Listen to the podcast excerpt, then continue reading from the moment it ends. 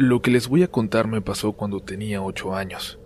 Desgraciadamente tengo una memoria muy buena y las cosas que día a día me pasan las recuerdo muy bien, aunque a veces, como en esta ocasión, sería mejor no hacerlo. Aquel día regresaba de la escuela. Recuerdo que era aquel horario en que oscurecía temprano. Ya lo estaba haciendo para cuando yo salía de la escuela en la tarde. Al salir, vi a mi hermano a lo lejos, mi hermano mayor. Me acerqué a él y no me saludó. Solo me miraba fijamente. Ya vámonos, me dijo. Lo tomé de la mano y la tenía muy fría. Se molestó y me la quitó de inmediato. Lo volteé a ver y solo noté en él una mirada como de odio. Llegamos a la entrada del mercado que estaba al lado de la escuela y en eso, con señas, me pidió que nos desviáramos del camino a casa. Yo ya iba tan molesta por su actitud que lo ignoré y continué caminando yo sola hasta que llegué a mi casa. Cuando llegué subí a mi cuarto a dejar mis cosas y mi mamá me mandó a lavarme las manos y me dijo que fuera a la mesa para cenar. Ahorita llega tu hermano con una invitada. Vente, me dijo. Ese comentario me sacó de onda, mucho, pero no le tomé tanta importancia. Pensé que cuando mi hermano quería desviarse era para ir por su amiga. Un rato después llegó mi hermano con la muchacha. Llevaba puesta una ropa muy distinta a la que le había visto un rato antes. Me saludó muy normal mientras reía con su amiga. Como lo vi así muy de buenas, le reclamé. Ahora sí muy feliz, ¿no? Pero hace rato estabas insoportable y me tuve que venir solo a la casa. Se me quedó mirando y luego se volvió a ver con su amiga. La chica me dijo que habían estado juntos todo el día y que incluso pensaron en pasar por mí a la escuela, pero ya no alcanzaron y por eso se fueron directo a la casa. Yo les dije que no les creía, que me estaban queriendo asustar pero ellos me aseguraron que lo que decían era cierto y hasta me enseñaron unos boletos que comprobaban dónde habían estado a la hora en la que yo iba saliendo de la escuela. Hasta el día de hoy, no sé quién era ese tipo que se veía como mi hermano, o esa cosa, lo que sea que haya sido, pero volví a tener experiencias similares, incluso con mis padres. Ya se las iré contando también. Que pasen bonita noche.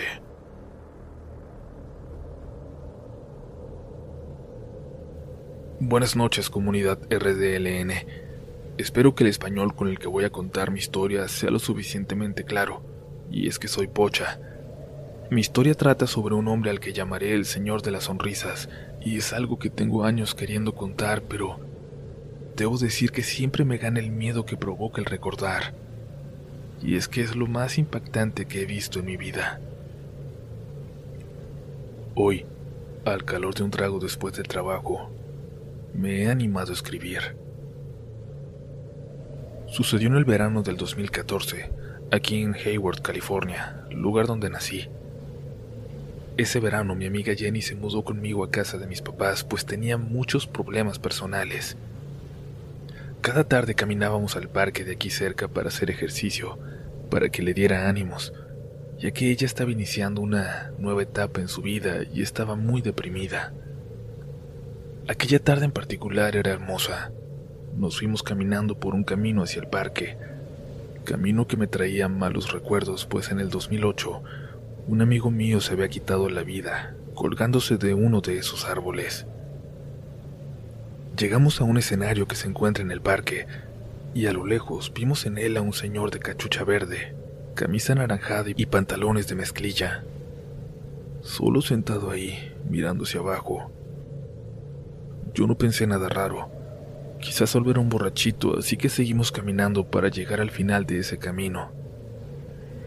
Y ya ahí empezamos a sentir algo de temor. Yo se lo atribuía que estaba oscuro, ya que en ese lugar no es raro que llegue a verse algún gato montés o algún puma, ya que al lado hay un río. Así que mejor regresamos al lado más iluminado del parque. Ahí está aquel escenario donde estaba el señor, y al lado hay mesas y bancas, Más a lo lejos están las resbaladillas y el área para niños. Nos sentamos en el escenario. Del otro lado es de donde estaba el señor. Una enorme pared nos separaba. Jenny y yo comenzamos a estirar para hacer un poco de ejercicio, y justo al hacerlo pasó por ahí un grupo de muchachos. Al vernos se acercaron, y yo sentí que lo hacían con malas intenciones. Antes de llegar se detuvieron. Solo uno de ellos se acercó hasta nosotras. Nos dijo que no quería asustarnos, pero que sería mejor que nos fuéramos de ahí.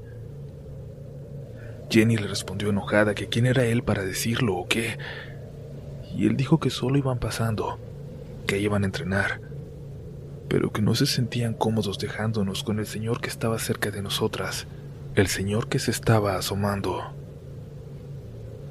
Le dimos las gracias y Jenny y yo nos fuimos a sentar en unas bancas que están del otro lado del escenario para tenerlo de frente. Jenny se sentó de espaldas a él y yo de frente a ella, pero de espaldas a las resbaladillas y a la calle. El sol para este momento ya se había metido por completo.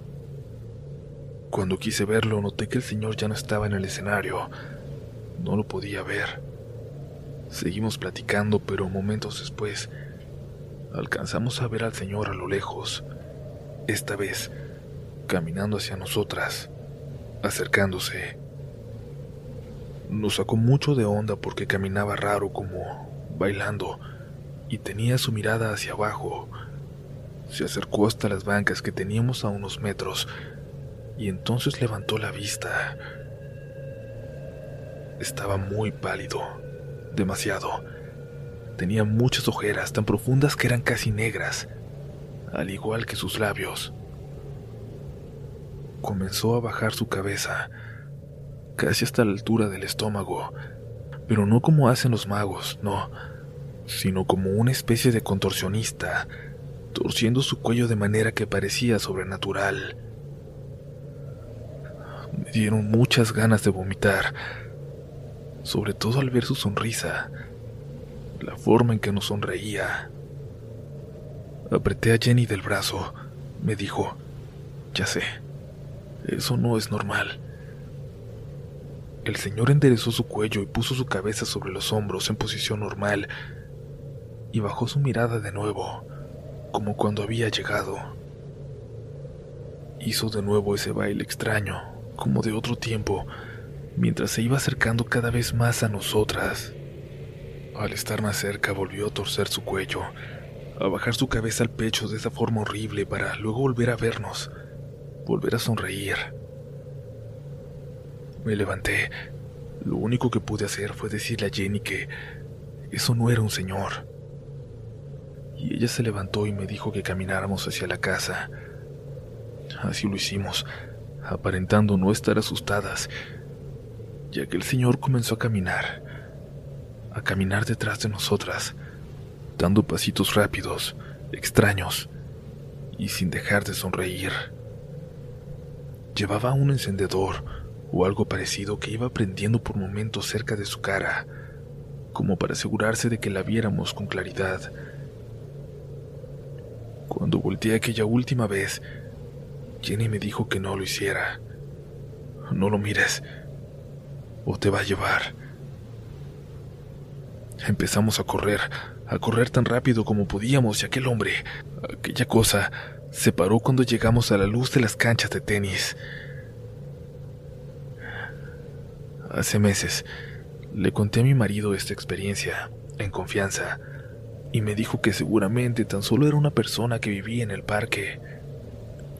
Me molesté.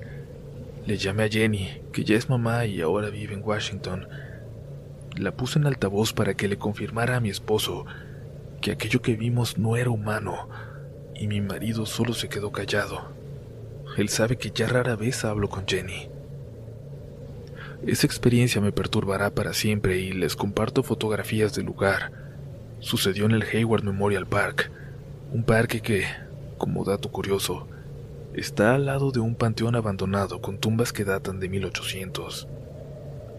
Si alguien quiere visitar el lugar, es el 24176 de Mission Boulevard de Hayward, California.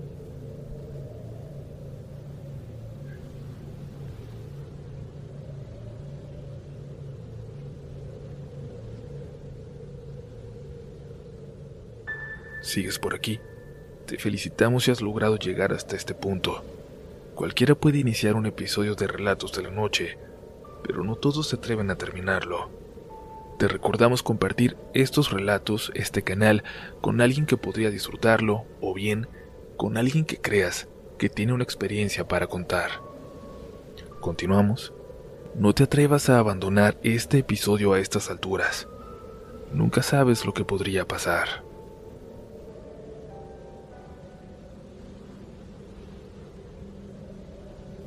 Hola comunidad, les contaré una experiencia que vivió mi papá en su juventud. Vivimos en la ciudad de Querétaro, y ahí ocurrió esto, una noche de 24 de diciembre. Mi papá venía regresando de una reunión hacia la casa y al pasar por la Alameda, un señor de edad avanzada le preguntó cómo llegar a una colonia que está por estos rumbos. Mi papá le dijo que no le faltaba mucho para llegar, que solo debía seguir caminando por la avenida y luego girar a la izquierda. Era muy sencillo. Sin embargo, el señor le pidió que por favor le acompañara porque no quería perderse. Al ver que la dirección no le quedaba tan lejos de su propia casa, mi papá decidió acompañarlo. Cuando llegaron a su destino, se encontraron con la familia de aquel señor celebrando en el jardín de la casa. El señor se puso muy feliz. Le pidió a mi papá que lo esperara por un momento y se metió a la casa. Pero pasó un rato y el señor ya no salía. Y alguien de la familia notó a mi papá, ya sentado en la banqueta, le preguntó a quién buscaba. Cuando escucharon su respuesta, una mujer corrió por una foto para mostrársela a mi papá. Era aquel viejito. Mi papá le dijo que en efecto, de él se trataba, y la mujer empezó a llorar.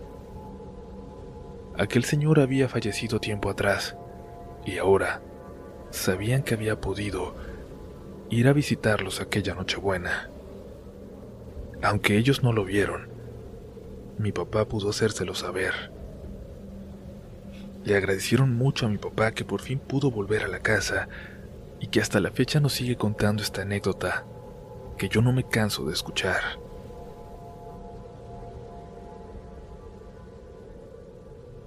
Mi abuelo es el mismo diablo, o eso es lo que creo, comunidad. Espero que se encuentren bien no sé cómo empezar a relatar todo esto.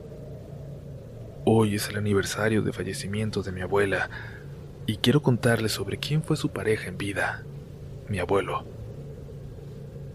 Mi mamá desde muy pequeña sufrió maltratos de parte de su padre.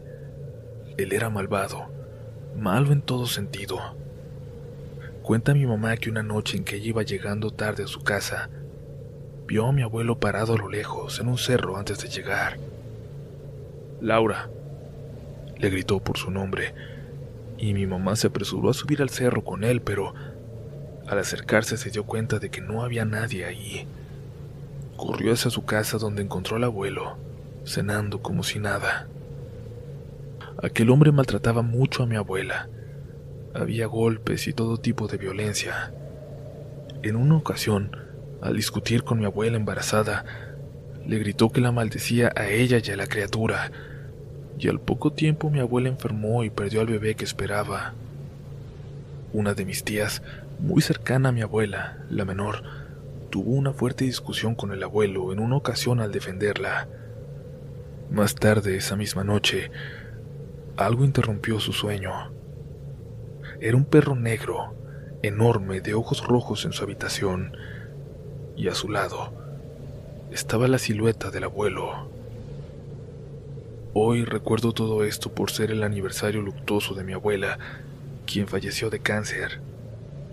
Antes de saber de esa enfermedad, mi abuelo la maldijo una última vez.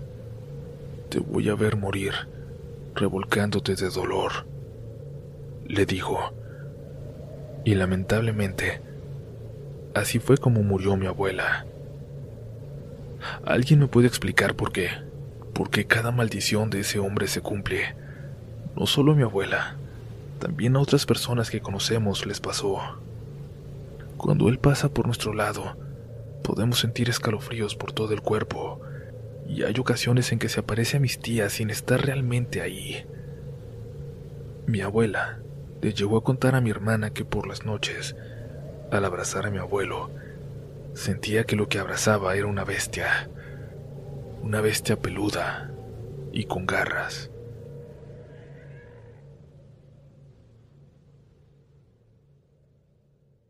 ¿No se merece tu familia lo mejor? Entonces, ¿por qué no los mejores huevos? Ahora, Egglands Best están disponibles en deliciosas opciones. Huevos clásicos, de gallina libre de jaula y orgánicos de Egglands, que ofrecen un sabor más delicioso y fresco de granja que le encantará a tu familia. En comparación con los huevos ordinarios, Egglands Best contiene la mejor nutrición como 6 veces más vitamina D, 10 veces más vitamina E y el doble de omega 3 y B12. Solo Egglands Best. Mejor sabor, mejor nutrición, mejores huevos. Visita egglandsbest.com para más información. Hey guys, it is Ryan. I'm not sure if you know this about me, but I'm a bit of a fun fanatic when I can. I like to work, but I like fun too. It's a thing. And now the truth is out there. I can tell you about my favorite place to have fun. Chumba Casino. They have hundreds of social casino style games to choose from with new games released each week. You can play for free anytime, anywhere and each day brings a new chance to collect daily bonuses. So join me in the fun. Sign up now at ChumbaCasino.com. No purchase necessary. Group. Void were prohibited by law. See terms and conditions. 18 plus.